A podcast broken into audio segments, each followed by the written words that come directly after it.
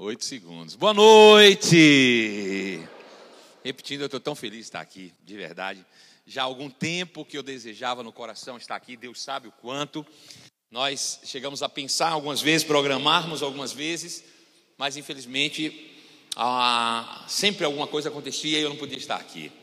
E esse mês, agora passado, eu conversava com o Gustavo, o Gustavo me convidou. Eu falei, eu vou, eu vou. Arrumei um jeito. Na verdade, nem era para me estar aqui, era para me estar em Uberlândia hoje, na verdade ensinando uma matéria lá. Mas eu falei: não, mesmo que eu esteja em Uberlândia, eu vou voltar no sábado e eu vou pregar lá no domingo. Eu quero estar lá. E aí, nesse ínter, e aí eu fui, testei positivo para Covid. No dia 2 de, de agosto, na verdade é 3 eu, eu peguei o resultado. E aí as agendas todas foram canceladas. Eu disse: não, mas Arvoredo não vai cancelar, não. eu estarei lá. E hoje, para mim, é um grande privilégio poder estar aqui, porque hoje eu estou retomando as minhas atividades. Oficialmente é o primeiro dia que eu estou pregando depois de ter passado por, esse, por essa turbulência aí. Né? Preguei hoje de manhã na nossa igreja, estou pregando aqui à noite, para mim é uma grande honra. Quero dizer da minha alegria né, de ter o pastor Ronan e Patrícia como meus amigos pessoais. Eles sabem o quanto eu os amo e o quanto eles são bem-vindos dentro da minha casa. Para mim isso é uma grande honra.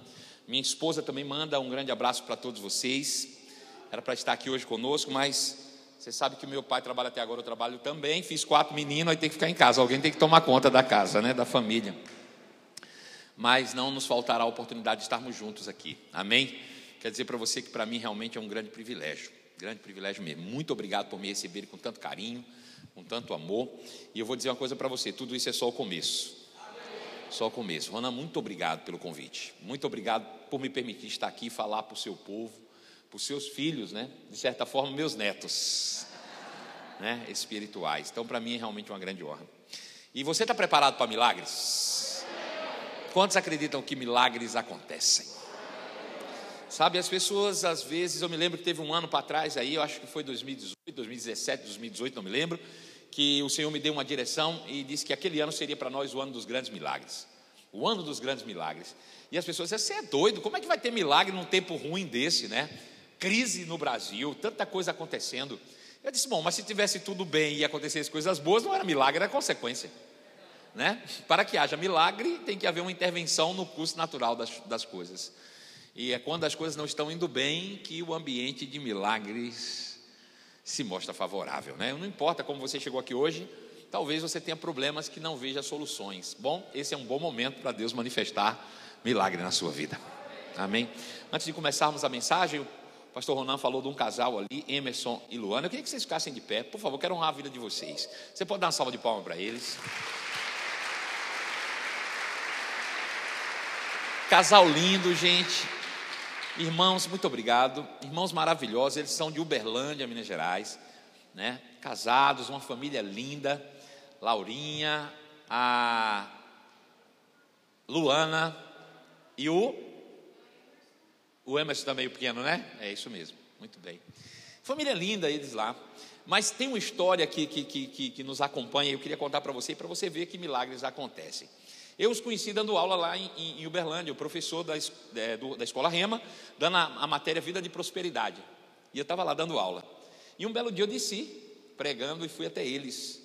E eles estavam lá. Eu não fazia ideia do que eles estavam vivendo. Eu vou contar para vocês, porque eles já me contaram isso.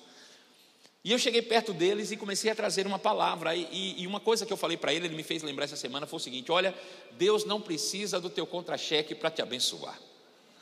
Eu vou dizer de novo. Talvez você pense, ah, como é que eu vou comprar meu carro se eu ganho mil reais por mês? Como é que eu vou comprar minha casa se eu só ganho mil e quinhentos?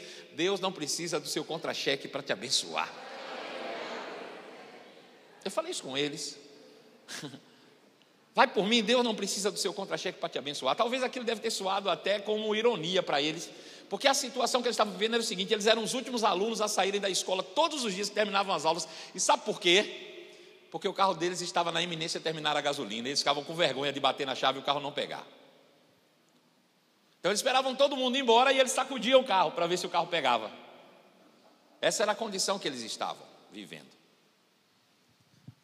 E eu me lembro que também, no final da aula, a Luana me procurou e me deu um bilhete.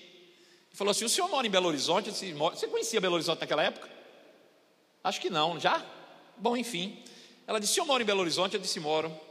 Ela disse: Eu, eu precisava de um favor seu. E me deu um bilhete. E esse bilhete dizia o seguinte: Olha, eu não conheço meu pai. Eu, eu, fui, eu cresci sem pai, mas eu descobri que eu tenho. Meu pai provavelmente está vivo e mora em Belo Horizonte. Se eu posso descobrir quem é meu pai.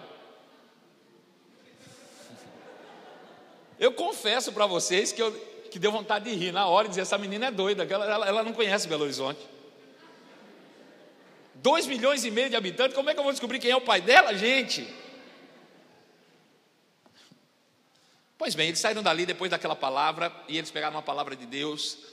E ele foi para casa e ele tinha alguns, algumas peças de madeira na sua própria casa. E com a direção do Espírito, ele desfez essas peças de madeira e começou a construir prateleiras prateleiras, balcões, armários, e pegou um cômodo da sua casa, que é uma esquina em Belo Horizonte, desmontou aquele cômodo e montou uma loja com os, as peças de madeira, de pallet de caminhão, essas coisas que ele tinha. E ele montou uma pequena loja e decidiu que iria vender tênis. Porém, naquele momento da sua vida, ele não tinha nem nome para comprar tênis. Então ele foi atrás de um fornecedor e disse: Olha, eu vou comprar, mas eu vou comprar em nome da minha filha, porque eu não tenho nome. E o fornecedor disse: Você não precisa do nome de sua filha, não, eu lhe vendo assim mesmo. Não foi assim, Emerson? E eu, se eu não me engano, se eu tiver com os números errados, depois você me corrige. O cara falou: Eu vou te dar 10 mil reais de mercadoria, você vende e depois você me paga. E ele começou com esses 10 mil. E ele começou a vender tênis. Depois de um tempo, que a loja começou a ser um sucesso, ele começou a multiplicar lojas e ele começou a ajudar outras pessoas a realizar seus sonhos, abrindo também lojas. Você chegou a ter quantas lojas ao todo? Cinco lojas de tênis. É isso, não tem mais do que seis anos. Três anos. Três anos. Um dia eu estava em Uberlândia e o pastor da igreja disse: Ó, oh, o Emerson falou para você ir lá na loja dele, ele quer que você escolha um tênis. Eu falei, quem é o Emerson? Ele disse, é o Emerson, você não lembra dele? Eu disse, não estou me lembrando, não. Eu não estava associando o nome à pessoa. E aí, quando eu cheguei lá, é que eu descobri que eram eles. E aí foi que eles me disseram, pastor, foi aquela palavra que o Senhor nos deu na aula de, de vida de prosperidade que mudou a nossa vida. Eu entendi o propósito da, da riqueza e da prosperidade e Deus abriu as portas. E ele já estava com seis lojas naquela altura do campeonato.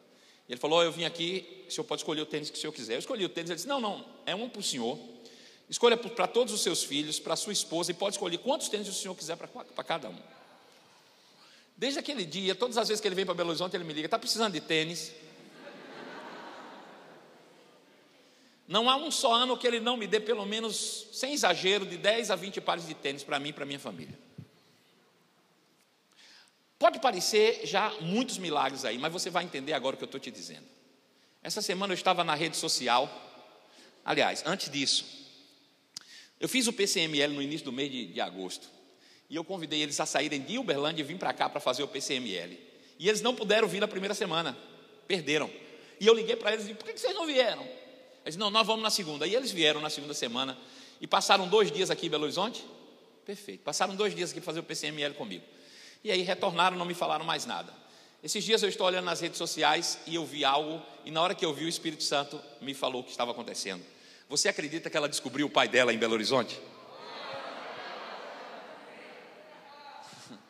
O que pode parecer loucura para uns se chama milagre para outros. Sabe, irmãos, em uma multidão, dois milhões e meio de pessoas, como essa mulher descobriu o seu próprio pai aqui? Sabe, aquilo que parece impossível para você se torna fácil para aquele que criou o universo. Você carrega dentro de você o Deus Criador do universo. Então, era isso que eu queria mostrar para vocês. Se você ainda tem dúvida que milagres existem, bom, está ali o casal milagre. E essa noite é a noite do teu milagre. Quantos creem nisso? Então, levante só as suas mãos para os céus, dê graças a Deus, diga obrigado, Pai. Porque o Senhor é um Deus de milagres, o Senhor é um Deus extraordinário. Vai falando coisas especiais para Ele, vai agradecendo e falando o quanto Ele é bom. obrigado, Pai, porque o Senhor nos permite testemunhar grandes milagres. Obrigado, Pai, porque o Senhor é o Deus da vida, o Senhor é o Deus extraordinário, Deus da criação. Obrigado, Pai, porque o Senhor é o Deus Todo-Poderoso, mas é o nosso Pai. E o Senhor realiza o seu querer e o seu efetuar na nossa vida, no poder do nome de Jesus. Amém? Posso pregar agora? Tem certeza disso? Abre sua Bíblia no Evangelho de João. Evangelho segundo João, capítulo 13. Aleluia.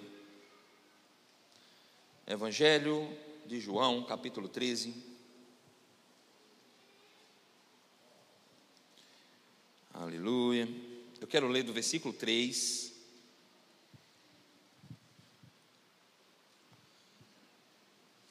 Em diante, versículo 3. Diz assim: Sabendo este, ou este a quem ele se refere é Jesus, sabendo Jesus que o Pai tudo confiara às suas mãos, sabendo este que o Pai tudo confiara às suas mãos, e que ele viera de Deus e voltava para Deus, levantou-se da ceia, tirou a vestimenta de cima e, tomando uma toalha, cingiu-se com ela. Depois, deitou água na bacia e passou a lavar os pés dos discípulos e enxugar-lhes com a toalha que estava cingido. Versículo 12.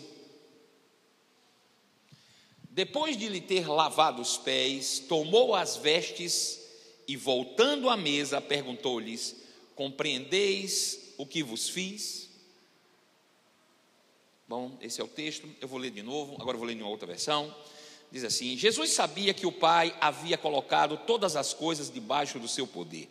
Jesus sabia que o Pai havia colocado todas as coisas debaixo do seu poder e que ele viera de Deus e estava voltando para Deus.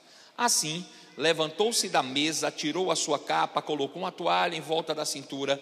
Depois disso, derramou água numa bacia e começou a lavar os pés dos seus discípulos, enxugando-os com a toalha que ele estava cingida. Versículo de número 12. Quando terminou de lavar-lhes os pés, Jesus tornou a vestir a sua capa e voltou-se ao seu lugar. Aleluia. E ele perguntou: Vocês entenderam aquilo que eu lhes fiz? Isso é interessante. Eu quero tentar trazer luz ainda mais a esse texto para que você entenda bem direitinho. Depois nós vamos orar e aí deixa o Espírito Santo pregar. Uma coisa que eu tenho decidido nesses dias é que, ainda que eu tenha feito o meu esboço, o dono da pregação é o Espírito. Amém. Ele é o, o responsável por tudo que vai acontecer aqui. Veja o que a Bíblia diz. A Bíblia torna claro que Jesus sabia, diga, Jesus sabia.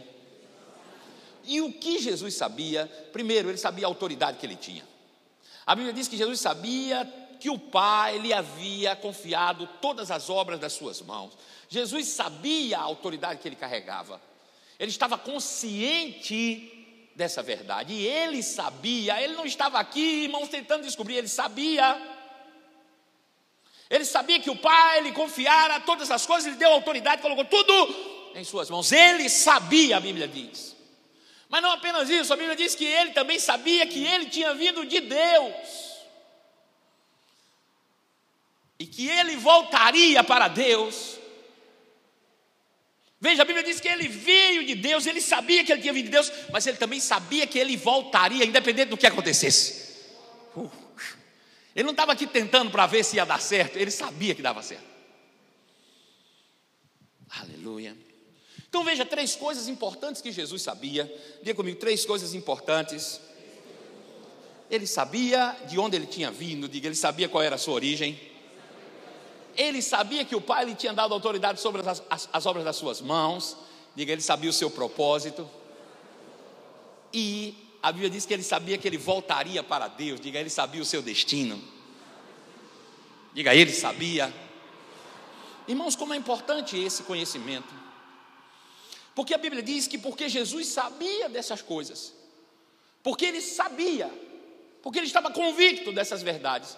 A Bíblia diz que no momento de celebração da ceia, ele se levantou, saiu daquela mesa, tirou as vestes de cima, tirou o seu manto, tirou as suas vestes, cingiu-se, se enrolou numa toalha, voltou, passou a lavar os pés dos discípulos, e ao final, ele retornou, tomou de volta as suas vestes de cima, sentou-se na mesa e disse: Vocês entenderam aquilo que eu fiz?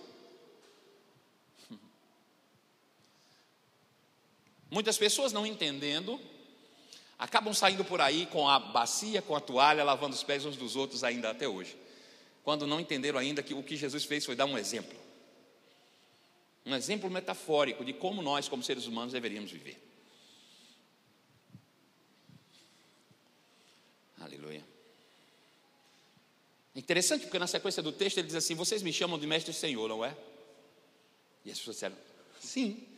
Eu fico imaginando alguns, alguns pensando assim: Bom, até agora era, mas o senhor fez o papel de um escravo aqui. Quem lava os pés dos outros é escravo. Até então eu estava lhe chamando de mestre senhor, mas eu não entendo bem por que o senhor lavou os meus pés. Vocês me chamam de mestre senhor e o fazem bem porque eu sou mesmo. Ou seja, o fato de eu ter lavado os pés de vocês não diminuiu quem eu sou. Não muda quem eu sou. Veja, Jesus sabia quem ele era, de onde ele veio, o que o Pai colocou em suas mãos e para onde ele estava indo. Isso era o suficiente. Ou seja, as suas ações não, de, não determinavam o que ele era, mas o que ele era determinava as suas ações. Aleluia. É sobre esse texto que nós vamos discorrer algumas coisas interessantes. Coloca a sua mão sobre o coração assim. E faça uma oração simples, porém sincera, dizendo: Pai, eu sei que o Senhor está vivo, eu sei que o Senhor existe, o Senhor é meu Deus, é meu Pai, eu quero ouvir a tua voz. Eu quero ter uma experiência sobrenatural nessa noite. Eu quero ter, realmente ser tocado pela tua palavra e pelo teu espírito. Faz essa oração sincera, como quem está sendo ouvido e que deseja de respostas de verdade. A mão no coração é uma forma de gentil de dizer que o que você quer ouvir não é pelos ouvidos naturais, mas pela porta do coração. Faz essa oração, eu vou fazer a minha e nós vamos partir daqui. Amém? Pai amado, eu quero te render graças em nome de Jesus. Eu quero te agradecer por tudo que o Senhor tem feito por mim. Pai, o Senhor é o Rei do universo, o Senhor está sentado no seu trono de glória lá no céu. O Senhor é soberano sobre todas as coisas, o Senhor é dono dos céus e da terra, o Senhor criou tudo o que existe. O Senhor é o ser mais especial, extraordinário, glorioso. No entanto, o Senhor decidiu que eu seria seu filho. O Senhor é o meu Pai. O Senhor é o meu Pai, Pai amado. E eu sou grato por isso. Reconheça a tua paternidade sobre a minha vida. Reconheça o teu amor sobre mim. Foi amor, foi amor que moveu todas as suas ações que vieram a criar-me a tua imagem conforme a tua semelhança. Pai amado, eu sou tão grato por ser amado por ti. Eu reconheço o senhorio do teu filho Jesus, o qual o Senhor designou como Senhor do céu e da terra. O Senhor confiou todas as coisas às suas mãos, e Ele nos resgatou do império das trevas e nos trouxe de volta para o seu próprio reino, o qual nós servimos com alegria, com gratidão no coração, e reconhecemos Ele publicamente como Senhor e Deus das nossas vidas. Jesus, eu te agradeço e me submeto completamente à unção do teu Espírito, a tua presença doce em mim para trazer respostas a cada oração aqui feita com fé. Ninguém vai sair daqui sem respostas, eu tenho certeza absoluta disso. Então, usa a boca desse pregador para transmitir a tua mensagem a cada coração. Eu prego uma mensagem, mas cada um deles vai ouvir da maneira que tem a sua necessidade suprida. Eu me submeto e torno pública a minha dependência.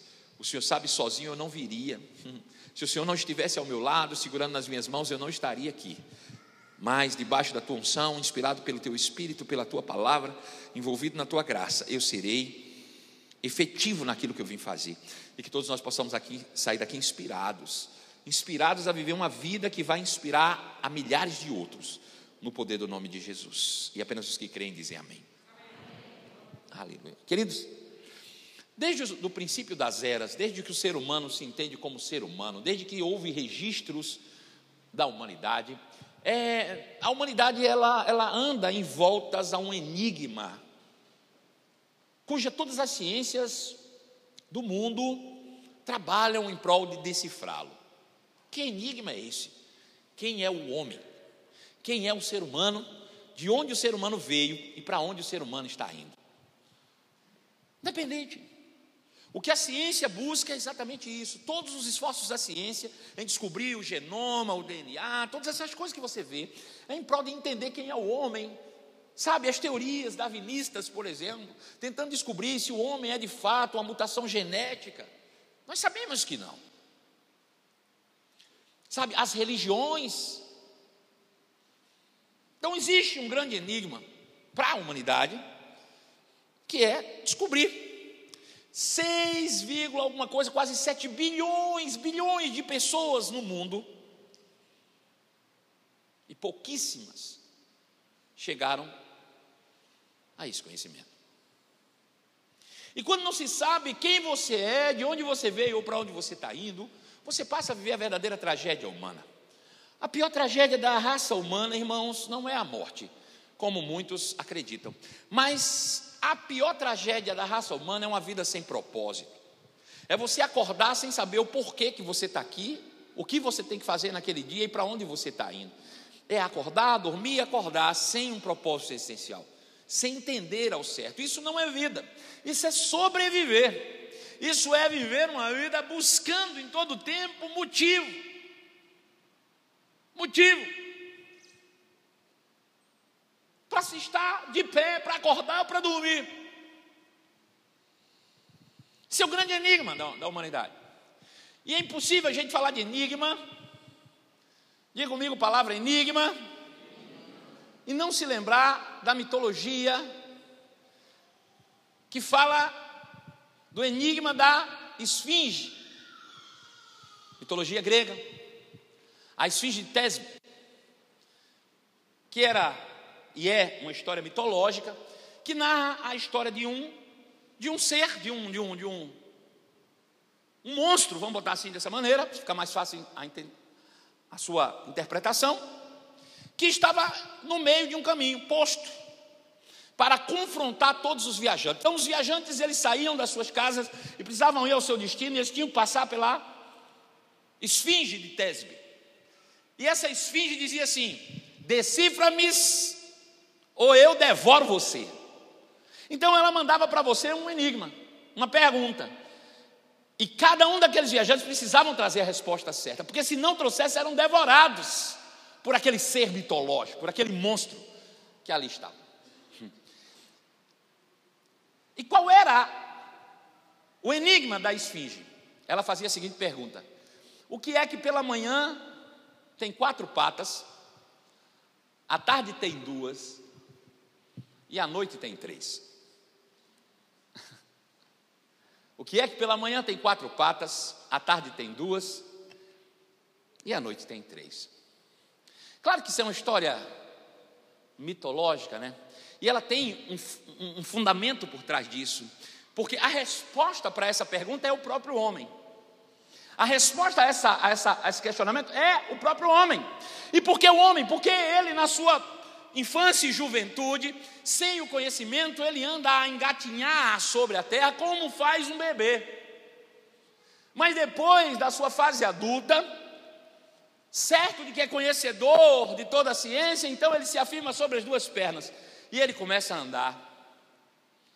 Mas no final da vida, já cansado de buscar as respostas, ele precisa de uma bengala, de um apoio, no qual ele possa se firmar. Bom, e essa resposta tem tudo a ver com o nosso enigma. O que ela quer dizer é que todos os dias na nossa caminhada nós nos deparamos com situações, nós nos deparamos com desafios, com muitas vezes tribulações, as quais, se nós não tivermos a resposta correta, nós seremos devorados.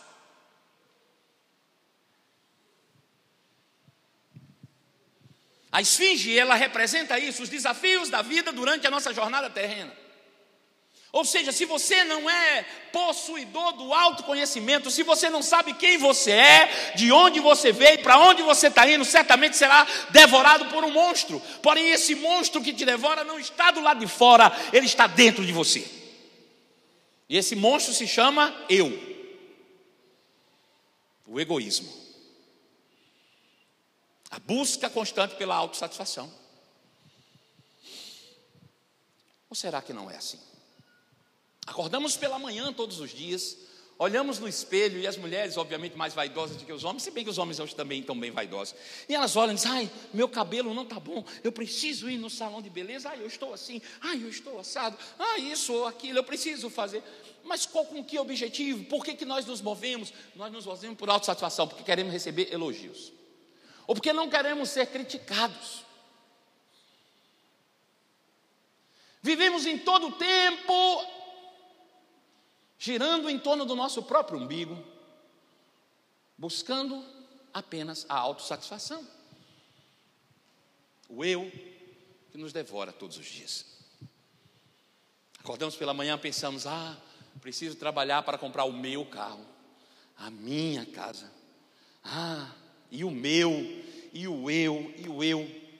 Sabe, todos os dias há conflito dentro das, das próprias casas, nos lares, nas famílias, onde maridos e mulheres brigam e se destroem por causa do eu. Porque eu não estou muito feliz com a forma que você, Fernanda, aperta a pasta de dente. Me incomoda. E nós deixamos de viver em função de nós para viver em função do próximo. Porque queremos que as pessoas nos agradem a todo custo. Queremos apenas satisfazer as nossas próprias vontades. Sabe, temos filhos, sim, temos filhos, e aí precisamos corrigi-los, discipliná-los, e isso é correto. Filhos, crianças, precisa de disciplina. Desde que a disciplina que você tenha para com ele seja em prol dele e não em prol de você. Muitas vezes nós estamos disciplinando nossos filhos não é porque eles precisam, é porque eles estão me incomodando no meu espaço.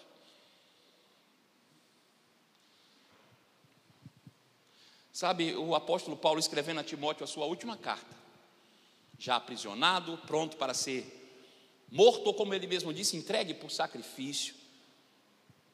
Ele disse: Timóteo, no capítulo 3 do, da segunda carta, ele disse: Timóteo, nos últimos dias haverão dias terríveis, dias terríveis. Irmãos, sabe, a, a, a interpretação mais precisa desses textos é assim: olha, no finalzinho da era da igreja, o que nós estamos vivendo hoje, finalzinho, irmãos. Sabe, quando você vai em uma viagem de trem, a última estação, nós já estamos, nós já passamos dela, não tem mais nada depois. Estamos vivendo esse tempo. E ele disse: sabe qual é a característica desses últimos dias? Serão dias terríveis, porque os homens se tornarão amantes de si mesmos. Sabe qual é a maior característica dos dias terríveis? Homens que se tornam amantes de si mesmos. O que é ser amante de si mesmo? Ou seja, eu amo mais a mim do que qualquer outra coisa. Sabe, hoje pela manhã eu pregava na nossa igreja e eu fiz a seguinte pergunta: Qual é a coisa mais importante na tua vida? Não responde, não, pensa primeiro. Se você responder, você pode ficar com vergonha depois. Qual é a coisa mais importante na tua vida? Sabe, eu fiz essa enquete na internet, eu recebi centenas de respostas, e 90% delas dizia assim: a coisa mais importante da minha vida é Deus, depois a família. Talvez você tenha pensado na mesma coisa. Sim ou não? Agora, quando nós ouvimos uma pergunta como essa, qual é a coisa mais importante na minha vida? A gente responde de duas formas: a forma que a gente queria que fosse e a forma que verdadeiramente é. Como assim, pastor? Bom, a coisa mais importante da minha vida, pode ter certeza, não é aquilo que eu falo, mas aquilo que eu promovo. A coisa mais importante da minha vida é aquilo que eu mais dedico tempo a ela. A coisa mais importante da minha vida é aquilo que eu mais invisto dinheiro nela. A coisa mais importante da minha vida é aquilo que eu mais esmero, mais me dedico a ela. E deixa eu te dizer, será que a tua vida realmente tem dedicado a maior parte do tempo a Deus? Maior parte do teu tempo à família? Será que você tem investido financeiramente mais na obra de Deus do que nas tuas satisfações pessoais? Será que a coisa mais importante da tua vida não é você mesmo? Eu entendo quando você diz Deus e a família, esse é o desejo, é o que nós queremos, é de fato o que eu quero, eu sei que é sincero, mas o que determina o mais importante não é a sinceridade do teu coração, é o que você faz todos os dias.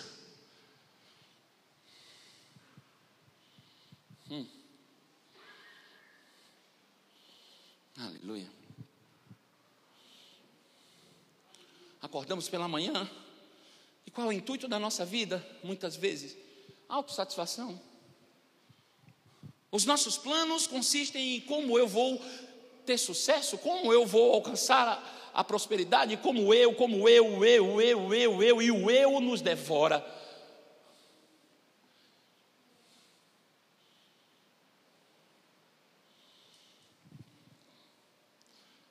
A questão é: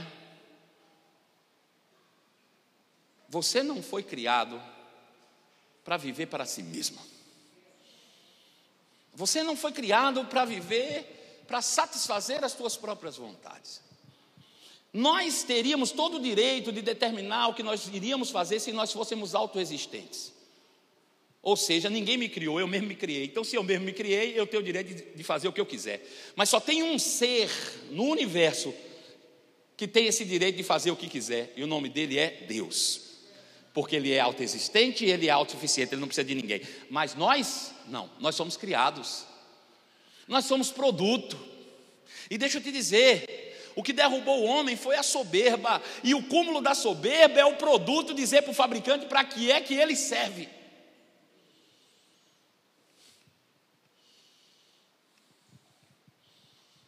Não sou eu que determino para que que eu existo. Aleluia. Quem determina para que que eu existo é aquele que me criou. E quer saber o sucesso de todo produto? Vou falar bem devagar porque isso é importante. O sucesso de todo produto. Diga, eu sou um produto. Então veja que o que eu estou falando está falando com você. O sucesso de todo produto consiste no pleno e no perfeito funcionamento, cumprindo fielmente aquilo para o qual o seu fabricante ou construtor te designou. Isso é o sucesso. Mas a gente vive uma vida inteira correndo atrás de fazer coisas para se tornar alguém.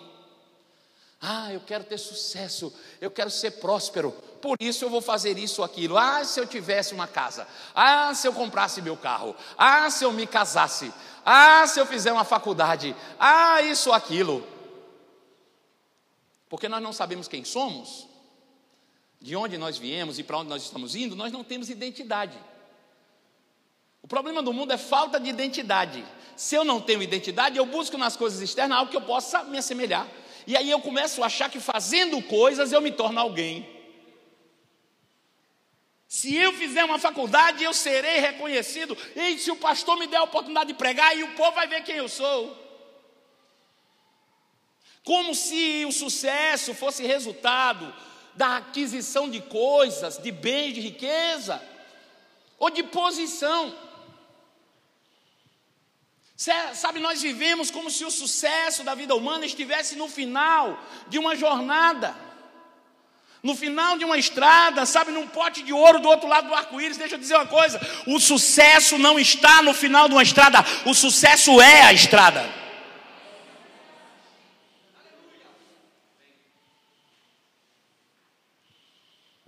Eu vou te contar uma história, vai ficar mais fácil você entender. Se bem que eu acho que você está entendendo a mensagem.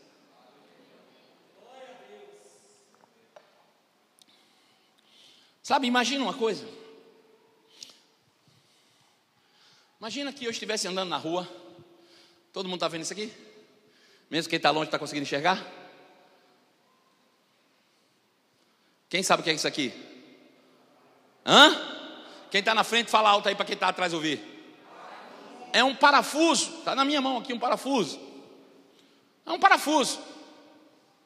Imagina que eu fosse andando na rua. Uma rua qualquer.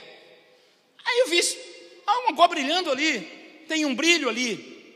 Aí eu vou lá.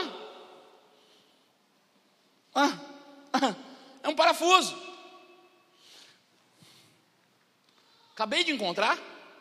O que um parafuso encontrado na rua pode me ensinar?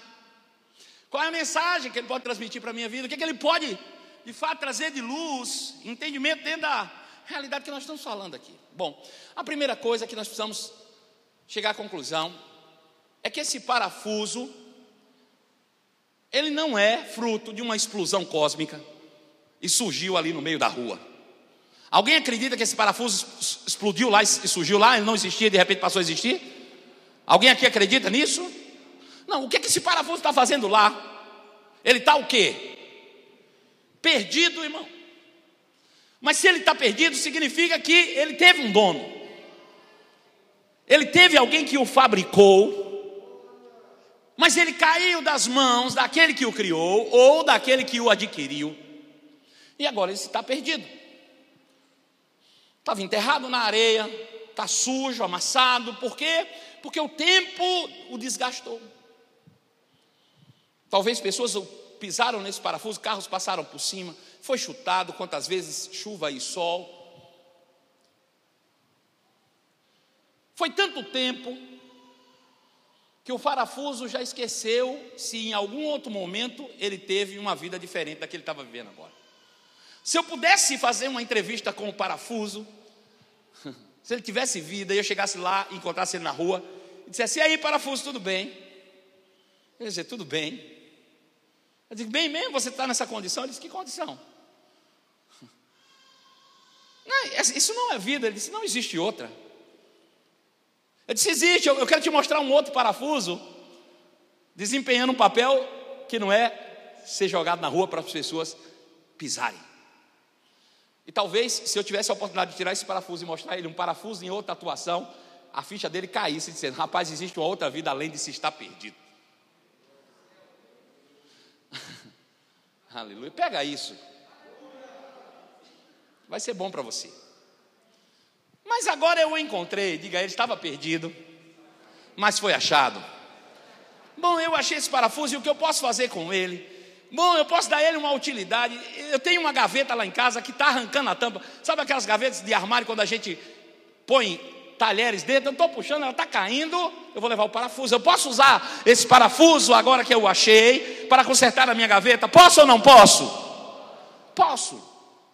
Ou então eu posso colocar na porta do armário que está faltando parafuso também. Bom, eu posso dar uma utilidade. Agora eu te pergunto: será que esse parafuso ele foi criado para ser colocado numa gaveta ou numa porta? Bom, eu não sei. Mas isso me mostra uma coisa: que eu posso dar utilidade, mas a utilidade pode não ser propósito. Mesmo dando ao parafuso uma utilidade, ainda assim ele pode não estar cumprindo o seu propósito original.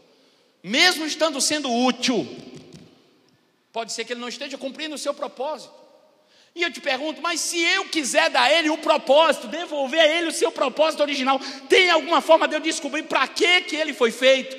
Tem alguém que possa me responder isso? Quem? O fabricante. Esse é o único que pode me dar realmente a resposta que eu preciso entender e colocar ele no seu lugar de origem. Bom, vamos fazer uma pesquisa. Eu olho aqui, acho um nome, vou na internet, lanço o código e descubro quem é o fabricante. E agora nós vamos fazer uma viagem lá na fábrica dos parafusos. Você vai comigo na fábrica? Vamos para a fábrica de parafuso. Bom, então eu chego para o dono da fábrica e disse: Ei, eu, eu, encontrei um parafuso na rua. E eu descobri que foram vocês. E eu queria fazer algumas perguntas. Esse parafuso foi, foi fabricado por você? E ele vai olhar e vai dizer: É, foi. É nosso. Esse parafuso é nosso. Foi criado por nós. Pois é, eu precisava saber algumas informações que eu queria dar a ele um propósito, eu queria realmente colocar ele no lugar para qual ele foi criado. Você pode me dizer, ele disse, Marcelo, deixa eu te contar uma história. Nós sempre criamos parafusos, somos especialistas em parafusos. Mas um dia, eu acordei pela manhã e disse: Eu quero fazer algo para deixar um legado para a humanidade. Eu quero fazer algo que seja mais sublime, que, possa impactar de tal maneira que ninguém jamais esqueça. Eu quero fazer algo que possa trazer realmente é, é, é todo o benefício para a humanidade. Então, nos reunimos lá como conselho, nós somos três donos, três diretores, nós nos reunimos e eu expus diante deles a minha ideia. Eu quero construir algo, eu quero fazer algo que possa impactar a humanidade. Só não sei o que ainda. Aí o outro disse: Eu tenho uma ideia. Disse, qual é a ideia? Ele disse: Olha, eu tenho observado que as pessoas têm sofrido traumas e perdido a alegria de viver por falta de um tratamento específico. Às vezes as pessoas quebram a perna, quebram um braço, mas não podem ser recolocados no lugar, porque não tem nada que possa criar aderência. E que, e que tal se a gente fizesse um parafuso que pudesse colocar próteses humanas? Às vezes a pessoa sofreu um acidente, perdeu um dente na boca, e nunca mais vai sorrir da mesma maneira. Que tal a gente fazer um parafuso que, que sirva para colocar na boca de alguém e dar, restaurar a vida para essa pessoa? E o outro disse: Rapaz, a ideia é brilhante, mas aonde a gente encontraria um material que fosse capaz de fazer um parafuso dessa maneira? Porque para isso a gente precisaria ter um, um material que fosse leve, durável, antioxidante, antibiótico. Onde a gente acharia um material como esse? O outro disse: Bom, eu tenho uma ideia. Qual é a ideia? Se existe um material que tem tudo isso que você está dizendo, porém é um material caro. Que material é esse? Aí, ele disse: o titânio. Titânio é capaz de fazer esse parafuso. Porém, é um material caro, o valor é alto. Ele disse, mas pelo propósito vale a pena. Quando, nessa altura eu estou assim, ó. Ele disse, vem cá, o que, que você chama de caro? Ele disse, Marcelo, enquanto um parafuso comum custa 20 centavos, esse parafuso de titânio custa mil reais. Agora veja, pela falta de conhecimento, eu ia pegar um parafuso que custa mil reais e botar numa gaveta quebrada que não vale 300 o armário.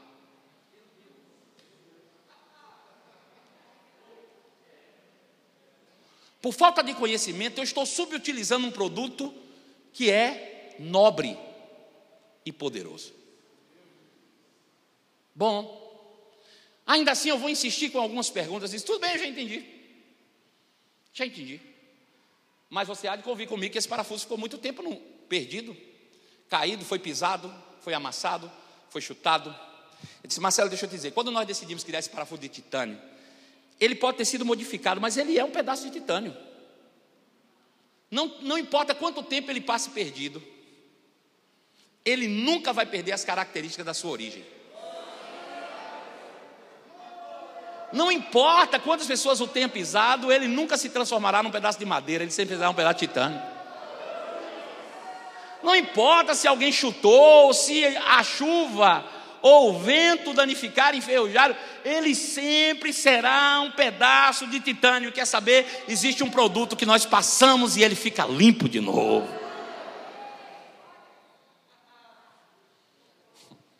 Aleluia. Bom, o que isso tem a ver com a nossa história, com a nossa vida? Tem tudo a ver.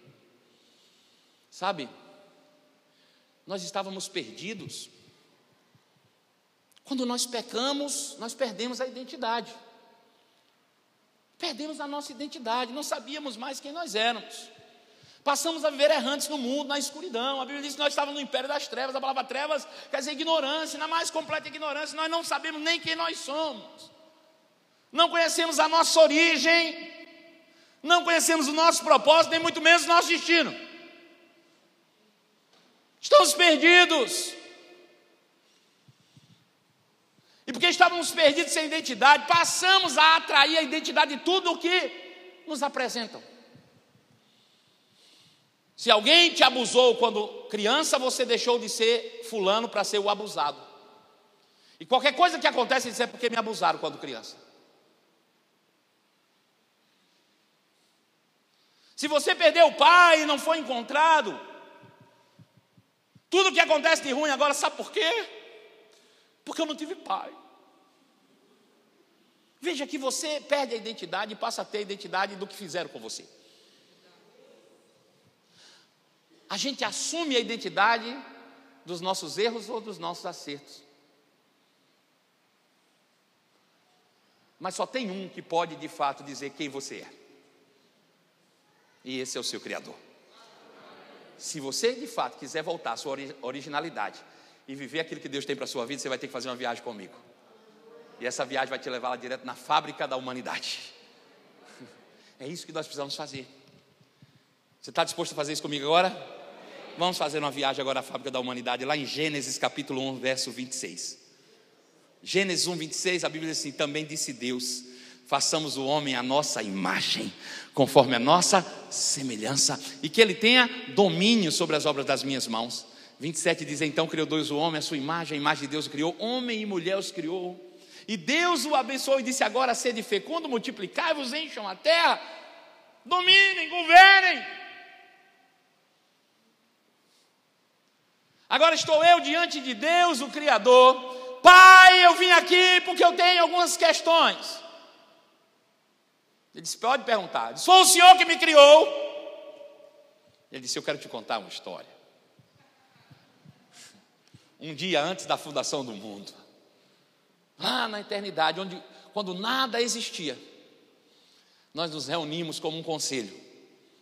Eu, a palavra e o Espírito. E chegamos à conclusão que nós faríamos lá o que seria, depois de tudo criado, a coroa da nossa criação. Mas o que faremos, pois? Então Deus disse: Eu quero fazer o homem a minha imagem, conforme a minha semelhança. O outro disse: Mas onde a gente acharia um material que, seja, que fosse compatível? E o outro disse: Eu tenho uma ideia.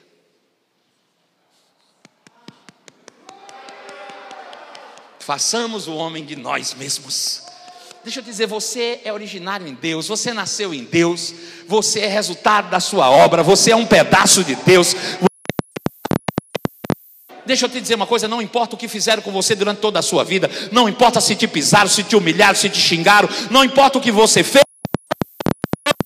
você nunca um pedaço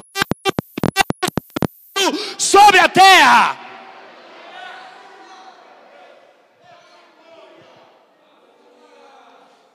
Eu sei o que um abuso na infância pode fazer com a tua alma, mas não pode mexer no teu espírito.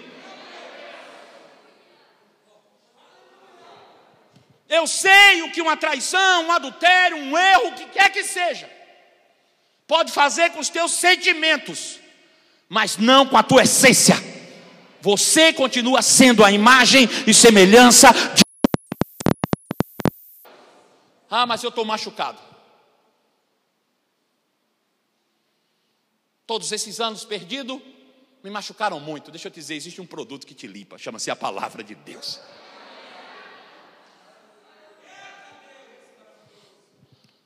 Sabe de uma coisa? A Bíblia diz, como nós lemos lá no texto, que Jesus sabia de onde ele veio, que o Pai lhe confiara todas as coisas aqui na terra e que ele voltaria para Deus.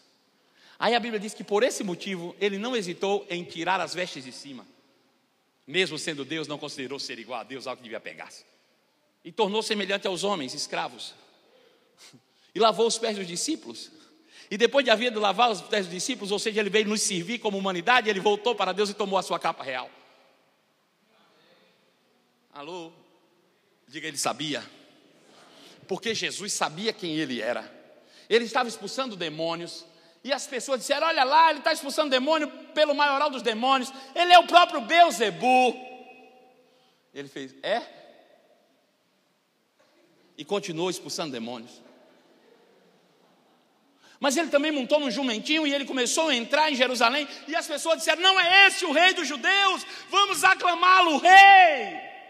E ele disse: Aham e continuou fazendo. Ou seja, quando você entende quem você é, nem as críticas e nem os elogios te movem mais.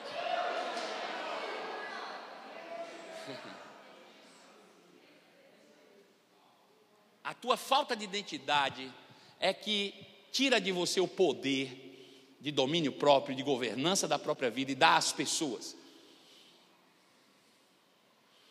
Pastor, eu só não cresço mais por causa do meu marido. Porque meu marido é muito ruim. Bom, ele é ruim, tu dá ele o direito de determinar se tu cresce ou não cresce. Veja qual é o perigo de você não viver de acordo com a sua real identidade, ser imagem e semelhança de Deus. É que você transfere às pessoas o poder de determinar como você vive. Eu estava até indo na igreja do Arvoredo, mas o pastor e a esposa não me cumprimentaram. Aí eu parei de ir. Parabéns para você. Você colocou eles na posição mais alta, porque eles não te cumprimentar é que determina como você vive, e não você. E você ainda acha que é você que está decidindo não vir. Ei, é o que eles fizeram que está determinando se você vem ou não vem. Alô? Diga, eu sou a imagem e semelhança de Deus. Veja, quando nós pensamos em sucesso prático, o sucesso de todo produto é determinado pelo seu pleno e perfeito funcionamento, cumprindo fielmente o propósito para o qual ele foi criado ou designado pelo seu fabricante criador. Sabe qual é o sucesso da vida humana? Não é ter nada, é ser. O sucesso da vida humana é ser. Nós estamos aqui na Terra numa jornada de conhecimento. Nós estamos aqui na Terra numa jornada de conhecimento. O objetivo é conhecermos mais a Deus.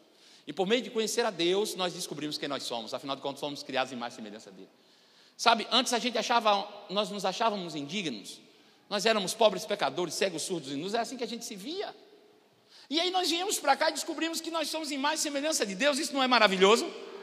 Você não acha isso maravilhoso? Você saber que você é imagem e semelhança de Deus? Quantos acham que é maravilhoso saber que é imagem e semelhança de Deus? Mas deixa eu dizer uma coisa: se você não conhecer a Deus, isso não vale de nada. Porque você ser imagem e semelhança de alguém que você não conhece é nada. Não adianta nada você ser imagem e semelhança se você não conhece o Deus a quem você se assemelha. Nossa jornada terrena é uma jornada de conhecimento, onde nós vamos conhecendo a Deus, então nós vamos refletindo Deus. Aleluia. Eu quero contar uma última história. Eu gosto de contar história, parábolas, né? Eu conheço um grande pregador que só pregava por parábolas.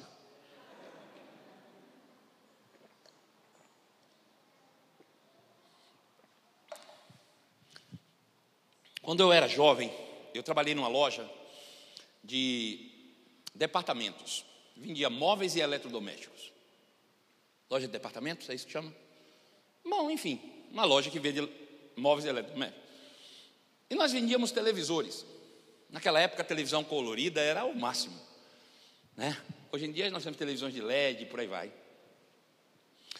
Naquela época, se você tivesse uma televisão colorida, você já se sentia realmente importante e rico. Estou falando na década de 90, início da década de 90. E as pessoas chegavam lá para comprar seus televisores e era um, um, momento célebre nas suas vidas. Eles chegavam, ficavam lá impactados, olhando para aquele tanto de televisores e assim, qual que nós vamos levar? Qual que nós vamos comprar? É essa, aquela ou aquela outra. Eles ficavam ali olhando. E o que definia eram as imagens. Eles olhavam as imagens e a que tivesse com a imagem melhor, é que eles escolhiam ali. Então eles diziam, eu quero essa. E nós vendíamos aquela televisão. E eles iam embora. E aí não demorava, eles voltavam na loja e diziam, ei, a imagem não está legal do jeito que estava aqui, eu queria igual a que estava aqui. Então, eu dizia assim, você tem antena em casa? Você sabe o que é antena? Tem muito jovem que não sabe mais o que é antena. Antigamente era assim, as televisões elas, elas, elas, elas transmitiam imagem de acordo com as ondas né, de TV que passavam. Então você precisava de uma antena para capturar esse sinal. O, o papel da antena é capturar o sinal e transmitir a imagem. Estão entendendo? Eles capturavam o sinal transmitiam a imagem. Então eu dizia para eles: Você tem antena? Ele dizia: Não, é preciso. Eu disse: É preciso ter antena. Então me vendam uma antena. Bom, nós vendíamos antena também. Nós tínhamos um fabricante de antenas. Porém, esse fabricante tinha muitos modelos de antena. Eram muitos, mais de 10 modelos diferentes. Antena satélite, antena espinha de peixe, espinha de peixe dupla, satélite assim. Bom, eram vários nomes. E ele dizia, me dê uma antena. Eu disse, peraí, não é assim, tem que saber qual é a melhor antena para você. E aí nós chamávamos o promotor de vendas. O promotor de vendas era alguém enviado pelo fabricante de antenas, que conhecia muito bem o fabricante e conhecia muito bem a antena. Então ele tanto sabia sobre o fabricante, quanto ele sabia sobre todos os modelos de antena diferentes. Então esse promotor, e qual é o, o trabalho do promotor? É promover promover as antenas. Então ele chegava e dizia assim: Moço, você mora onde? E ele dizia: Eu moro no bairro Serrinha. Bom, já é uma boa informação, porque Serrinha é um, é um lugar mais alto na minha cidade, é um, é um lugar mais alto da cidade, então ficava mais livre. Ele disse: Ah, ótimo, você mora na Serrinha. Você mora em casa ou mora em apartamento? Não, eu moro em casa. Ou então, não, eu moro em apartamento. Não, o apartamento que você mora, qual é o andar? Eu moro na cobertura, primeiro andar. Bom, você tem condição de botar uma antena externa? Bom, essas perguntas eram importantes, porque de acordo com a necessidade do momento é que ele ia determinar que tipo de antena ele ia promover. Veja que todas elas eram antenas e tinham o mesmo propósito. Qual é o propósito da antena? Captar o sinal e transmitir a imagem. Todas elas tinham o mesmo propósito, mas Cada uma tinha uma característica diferente para atender aquele momento. Naquele momento, o promotor poderia chamar uma determinada antena para cumprir aquele propósito. Quantos entenderam isso? Então, depois de fazer as perguntas, o promotor dizia: leve a antena tal. E ele pegava aquela antena, levava para casa e não voltava mais. Passado algum tempo, a gente encontrava com ele e dizia assim: vem cá, e a antena? Ele disse: ficou um sucesso. Diga sucesso. Aí eu pergunto: quantos de vocês desejam o sucesso? Os outros não desejam? Tem alguém orando aí para piorar? Pai, eu não quero sucesso, eu quero uma desgraça de vida. Tem alguém orando assim? Eu quero expulsar o demônio da sua vida. Eu acho que todo mundo quer sucesso, amém? Você pode dar o nome que você quiser de sucesso. O sucesso pode se chamar felicidade, o sucesso pode chamar pro, é, prosperidade, você pode chamar o sucesso do que quiser, autorrealização, mas é sucesso, amém? Então eu dizia, e a antena? Dizia, ficou um sucesso. E eu pergunto para você: quantos de vocês aqui querem sucesso na vida? Bom, mas o seu sucesso depende de você entender quem você é e para que, que você serve. Quem você é? Eu sou um ser espiritual criado à imagem e semelhança de Deus. E para que, que eu sirvo? Para captar o sinal e transmitir a imagem.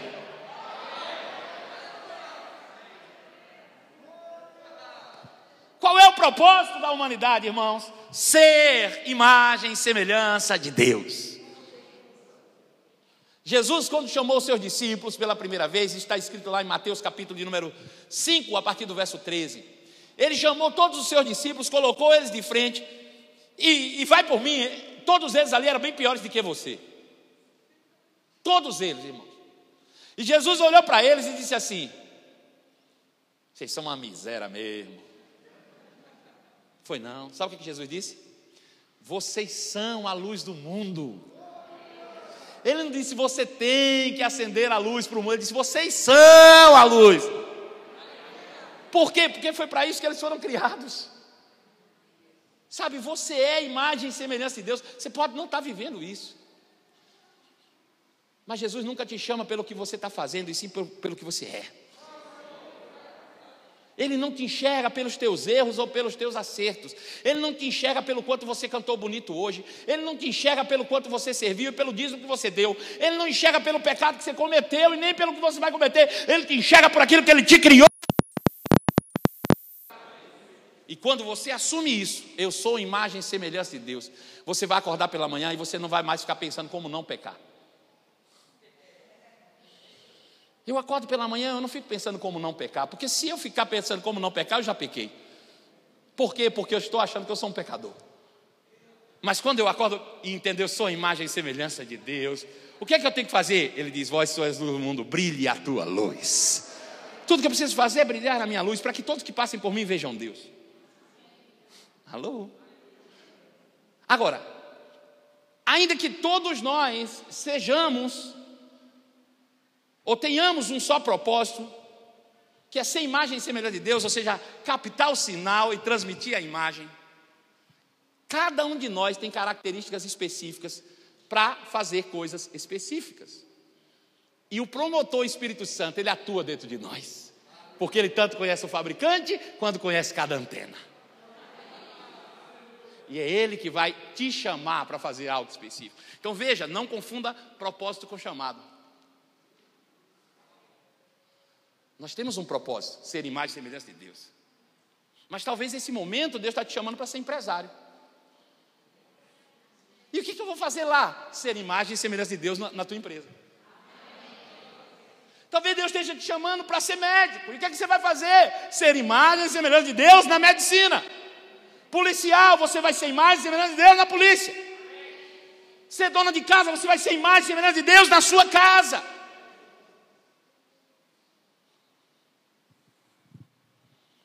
Aleluia. Eu vejo as pessoas se esforçando, buscando estratégia para melhorar os seus negócios, para ganhar mais dinheiro. Eu vou te dar uma estratégia boa. Imagine que você tem uma oficina. Ok? Mas a oficina mais conhecida do seu bairro é a oficina do Antônio Carlos. Essa é famosa. Mas se alguém descobrisse que existe a oficina de Deus, será que ele deixaria de ir? Se você tivesse que levar o seu carro na do Antônio Carlos ou na de Deus, você levaria em qual? Hã? Eu levaria na oficina de Deus. Então tudo que você precisa é ser Deus na sua oficina. Tudo que você precisa é manifestar quem Deus é no lugar onde Ele te colocou. Tem gente querendo cumprir o propósito na igreja. Deixa, deixa eu dizer uma coisa: o propósito é cumprido na vida. Talvez na igreja seja o lugar de você manifestar algum chamado, mas o propósito é na vida. Eu acordo todos os dias, eu não devo nada para você. E nem você deve nada para mim. Eu acordo todos os dias apenas para brilhar e ser a imagem e semelhança de Deus. Aleluia. Você pode se colocar de pé? Eu vou pedir ao pessoal da banda para vir para cá. Diga, eu sou imagem e semelhança de Deus. Diga, não importa quem me pisou. Deixa eu falar algo aqui ainda. Eu sei o quão traumático pode ser para as suas emoções você ter sido abusado como infância, mas você pode carregar isso como muleta para o resto da vida. Ou você decidir hoje viver pela sua essência e acreditar no que o fabricante te fez para ser. Eu vou te dizer uma coisa: se alguém te abusou quando você era criança, o problema não está com você, está com o abusador. Então não se vitimize. Alô? Todos nós temos as mesmas oportunidades a partir de Deus. Talvez você olhe para mim e diga: Eita, o pastor é maior. Não, não, não, não, eu sou igual a você. Sou antena. E tudo que eu faço é receber o sinal e transmitir a mensagem. Faça isso. Faça isso onde o Espírito Santo está te colocando hoje. Ah, no dia que eu tiver a oportunidade eu vou fazer. Não, a oportunidade é agora. Aonde você está? É agora. A oportunidade é essa agora, para você. Aleluia. Feche seus olhos, eu quero orar por você.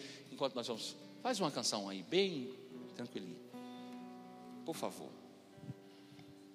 Aleluia. Feche seus olhos. Deus está tratando coisas ao coração de pessoas. Pedro Pacífico, o menino que tampa o meu negócio apertado e eu não consigo destampar.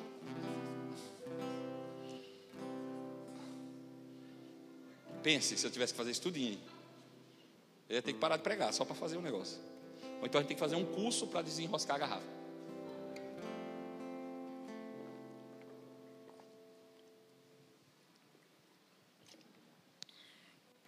Pai, eu sei que o Senhor falou aos corações de maneira individual nessa noite. Eu sei das necessidades de cada um aqui. Pessoas que entraram aqui com seus casamentos destruídos. Mas tudo que elas precisam é parar de olhar para o outro e viver a partir de quem elas são. Eu sou imagem e semelhança de Deus. Ora, mulher, se você é imagem e semelhança de Deus, como Deus agiria em relação, se estivesse no seu lugar, para com seu marido? Marido, você está reclamando da sua mulher, como Deus agiria se estivesse no seu lugar? Bom, essa é a ideia. Ah, eu, eu, eu não estou suportando aquele trabalho. Bom, imagine se fosse Jesus lá. Será que ele pediria demissão ou suportaria as pressões? Hum? Você foi criado para ser imagem e semelhança dele. Eu querer. Pensa nisso por um pouco enquanto você ouve essa música. Meu prazer. Ver tua vontade para mim é o que preciso. Teu querer, meu prazer, viver tua vontade para mim é o que eu preciso. Quem sou eu? Para instruir o Senhor. Quem sou eu para dizer?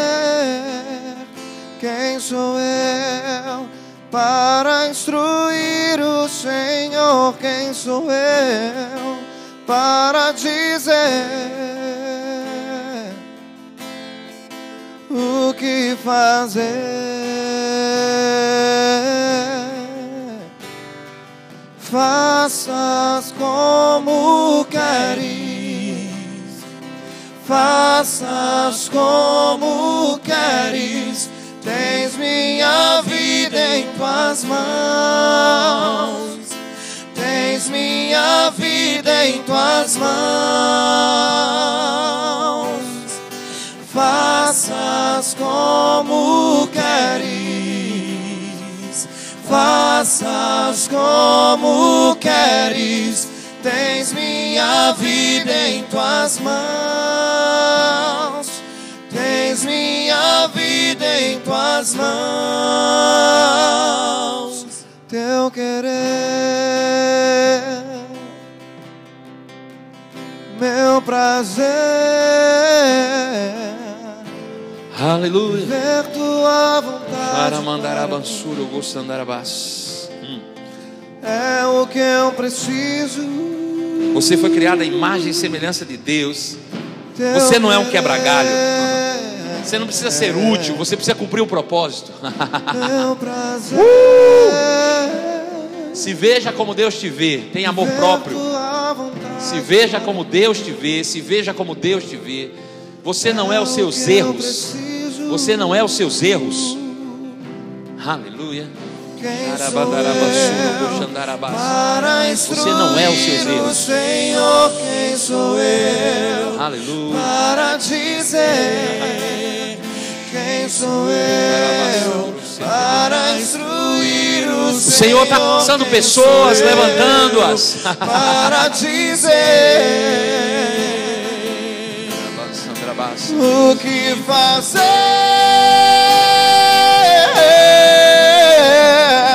Faças como queres, faças como queres. Tens minha vida em tuas mãos, tens minha vida em tuas mãos faças como queres,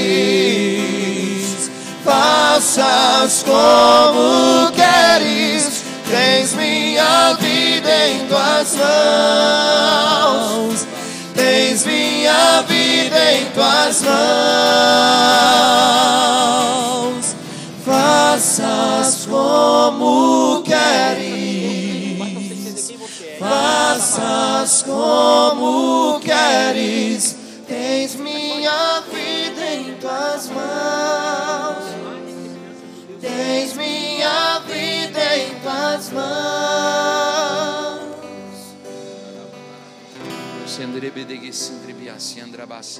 Queridos, quando você entende essa verdade, você assume o que você é em Cristo.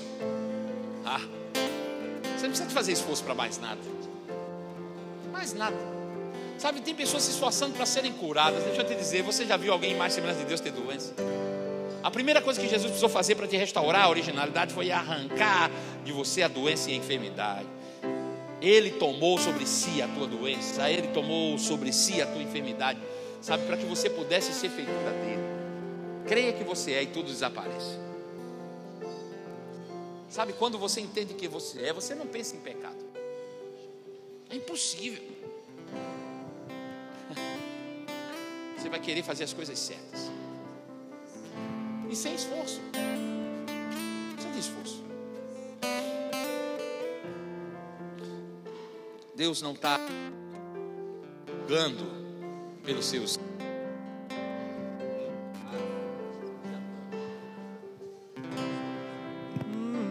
meu Salvador,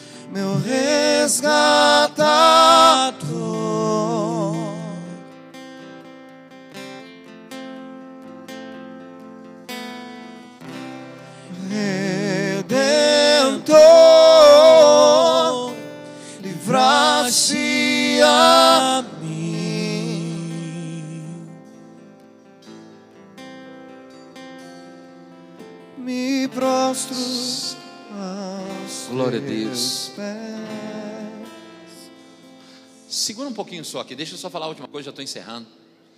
Aleluia.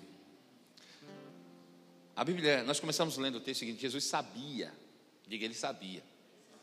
Ele era homem, mas ele sabia de onde ele veio, ou seja, a origem, o que Deus tinha confiado em suas mãos, o propósito e o seu destino para onde ele estava indo. Ele voltaria para Deus. E assim como ele, nós também. E porque ele sabia e ele vivia com base nessa consciência, você já viu Jesus se esforçando para fazer milagre? Era natural para ele. À medida que ele vivia, as pessoas viam nele a capacidade de Deus. Ninguém pode fazer milagre senão Deus. E por que as pessoas iam até ele em busca de milagre? Porque viam Deus na vida dele. Alô?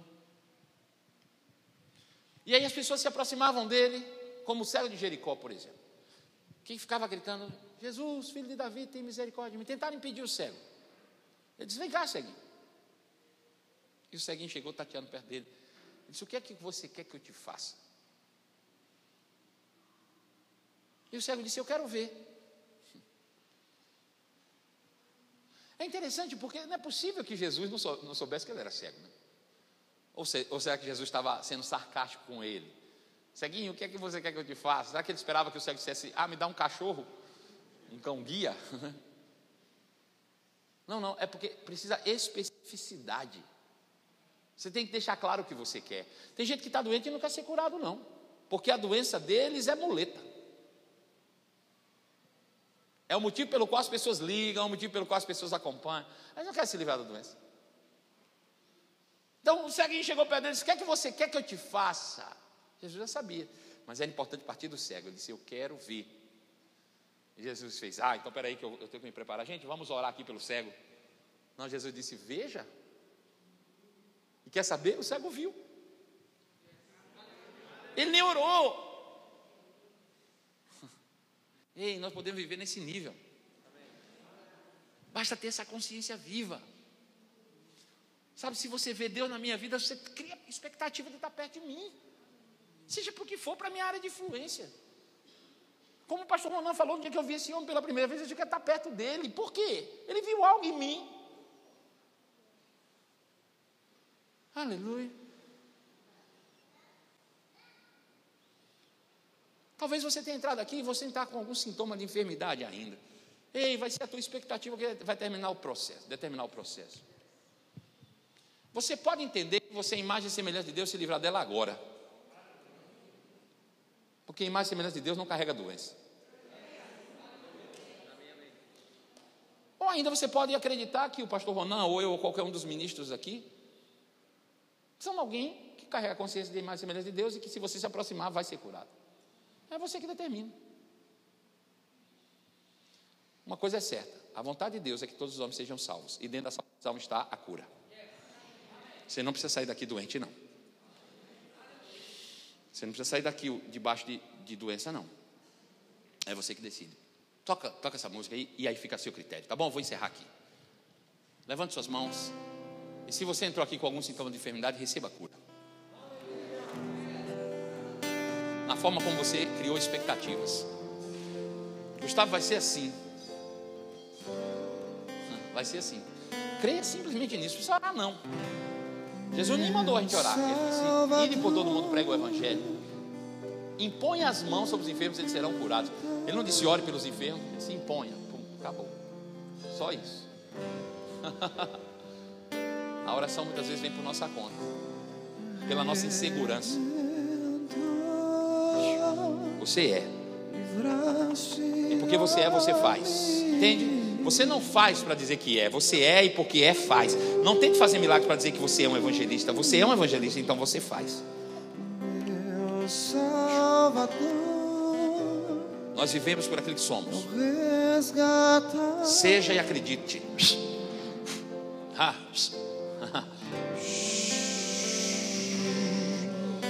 Aleluia.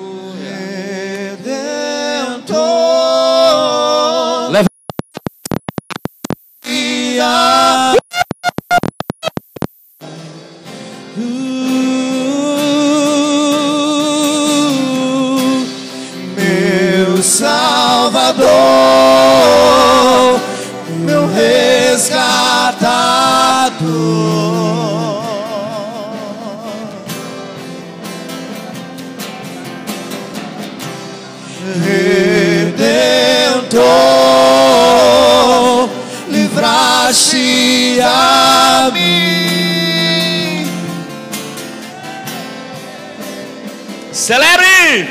Me prostro aos teus pés, minha vida ti Aleluia! Me prostro aos teus pés, minha vida a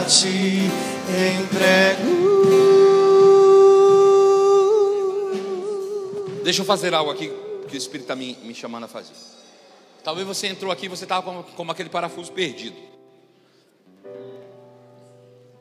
Não sabe nada sobre si mesmo, está vivendo uma vida em círculos, contando as horas para acabar o dia para poder dormir, porque não vê sentido em estar acordado. Talvez você entrou assim aqui, né? Mas, ainda que você não saiba, Deus te trouxe até aqui. Não foi você que escolheu a Ele, foi Ele que escolheu você. Talvez hoje o promotor Espírito Santo tenha dito assim: Ei, antena, venha cá. Hoje é o seu dia. Ele quer dar a você muito mais do que utilidade, ele quer dar a você um propósito. Você tem muito valor, você foi criada em mais semelhança de Deus. E não importa o que fizeram com você, você sempre será isso. Mas o tempo ali, ó, perdido, faz com que você olhe para você mesmo e não veja valor. Bom, existe alguém para te resgatar. Jesus de Nazaré. Então, se você entrou aqui nessa noite e precisa ser resgatado por Ele, precisa entregar a sua vida a Ele, bom, esse é o seu momento. Eu só quero que você levante a mão mais alto que você tiver, puder, se você está aqui e deseja entregar sua vida, está se sentindo perdido, ou se talvez você está desviado dos caminhos do Senhor e quer se reconciliar com Ele. Tem alguém aqui? Levante sua mão mais alto que você puder. Hoje é dia de resgate na tua vida. Tem alguém que deseja entregar a sua vida a Jesus? Não tenha medo e nem vergonha. Ou você vai passar o resto da vida perdido. Alguém aqui deseja entregar sua vida a Jesus ou se reconciliar com Ele? Levanta a sua mão se você está aqui. Se você conhece alguém que entrou aqui e precisa ser salvo, fala com ele aí. Ei, essa é a tua vez, a tua oportunidade. Tem alguém aqui? Bom, se não tem, me preocupa. Significa que você está aqui e não está fazendo o seu trabalho. Né? Se você é em mais semelhança de Deus, você devia estar atraindo aqueles que estão perdidos. Porque afinal de contas você é a luz do mundo. E a luz, ela deve brilhar nas trevas. Sabe, se a gente enche aqui de luz, como de lâmpadas está aqui, a gente não sabe qual lâmpada brilha mais. Mas se uma única lâmpada dessa brilha no escuro, ela brilha, a impressão é que ela está brilhando mais do que todas as outras. Então que a tua luz não brilhe só na igreja. Tem muita luz brilhando aqui. Mas que brilhe nas trevas. Para que o mundo possa ver em você a porta de saída. Ou melhor, de entrada no reino. Saída do mundo. Amém? Pai amado, eu quero te render graças em nome de Jesus. Por essa noite gloriosa, memorável. O desejo do meu coração é que cada um dos meus irmãos possam refletir em todas essas verdades. E que, através do amor próprio, se vendo como Deus se vê, se vendo como Deus te vê, possam desfrutar e viver a plenitude da vida no poder do nome de Jesus. Amém? Amo vocês, muito obrigado pelo carinho e que vocês reflitam sempre a imagem do Deus Criador. Sejam abençoados na prática da palavra.